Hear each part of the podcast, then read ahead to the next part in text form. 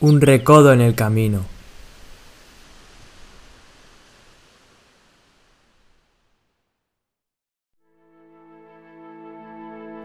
Individuo o persona. Esa es la cuestión. La reflexión sobre ambos términos es algo que viene desde antiguo. Son palabras que pueden parecer similares, pero que tienen grandes diferencias, diferencias que marcan leyes. Ya en la antigua Roma, la persona era considerada como aquella que tenía capacidad de derechos.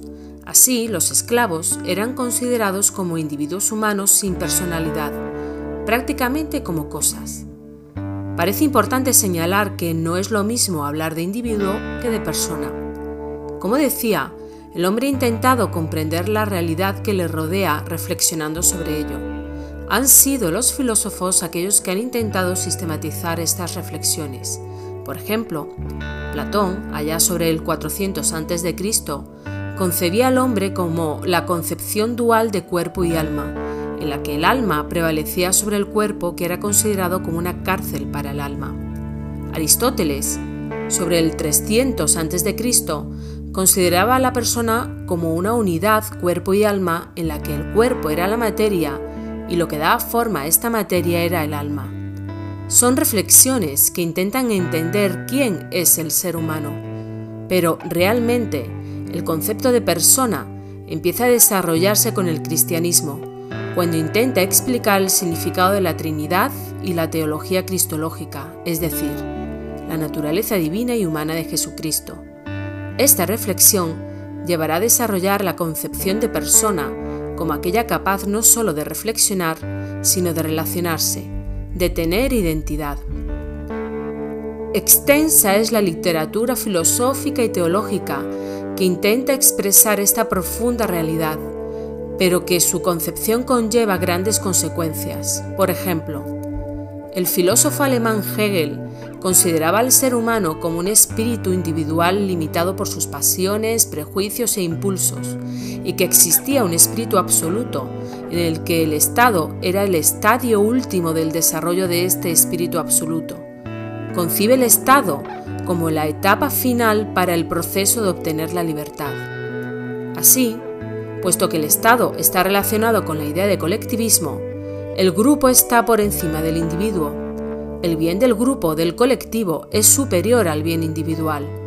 En cambio, en la concepción cristiana de persona, en la que la persona tiene dignidad por el hecho de ser creada a imagen y semejanza de Dios, la persona es un ser único, con identidad propia. En la primera concepción, el individuo es un elemento instrumento de la colectividad, con la concepción cristiana, la persona es un ser relacional que se incorpora a una comunidad conservando su propia identidad.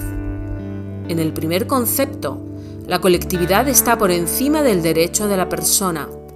En la concepción cristiana, el derecho de una persona no está por encima del derecho de otra, y menos la colectividad está por encima del derecho personal.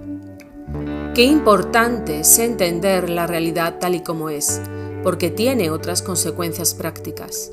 Si una persona no tiene dignidad por sí misma, un bebé que está en el vientre de su madre puede ser abortado, ahora incluso en muchos lugares hasta los nueve meses de gestación, porque no es considerado persona. En todo esto, retomo la idea de verdad de hace dos semanas, porque hemos adoptado una idea de verdad como algo eh, subjetivo que construyo yo. Sin embargo, por definición, verdad solo puede haber una. La realidad es una. Otra cosa es nuestro grado de percepción o comprensión de la realidad, según nuestro esquema mental o nuestra madurez. Por ejemplo, que un bebé en sus primeros meses de vida no sea capaz de entender la diferencia entre sí mismo y su madre, no significa que la mamá y el bebé sean una sola cosa. Que el bebé no sea capaz de entender la realidad que le rodea, no significa que la realidad cambie, la realidad es una, nuestra percepción de la realidad es otra cosa. Señalo esto porque en este largo y extenso proceso de intentar comprender la persona, no significa que haya diferentes conceptos de persona, solo que no logramos comprender toda su profundidad. La realidad de persona es una, nosotros solo seremos más o menos ciegos para entenderla, y como decía, la diferente concepción de persona, la diferente comprensión de lo que es, implica diferentes derechos para las personas. Por ejemplo, el régimen nazi consideraba a los judíos no como personas, sino como seres vivos, desapareciendo cualquier derecho para ellos. Se consideraron con el derecho a borrar su nombre para cambiarlo por un número impreso en su piel, con el derecho de separar familias y con el derecho de quitarles la libertad y decidir sobre sus vidas. Qué importante es el significado de las palabras. Qué importante es conocer la realidad, la verdad. Qué importante es entender la diferencia entre ser individuo o persona. Si la persona no tuviera dignidad en sí misma, no tendría derechos. Si la persona no fuera libre, no podría elegir.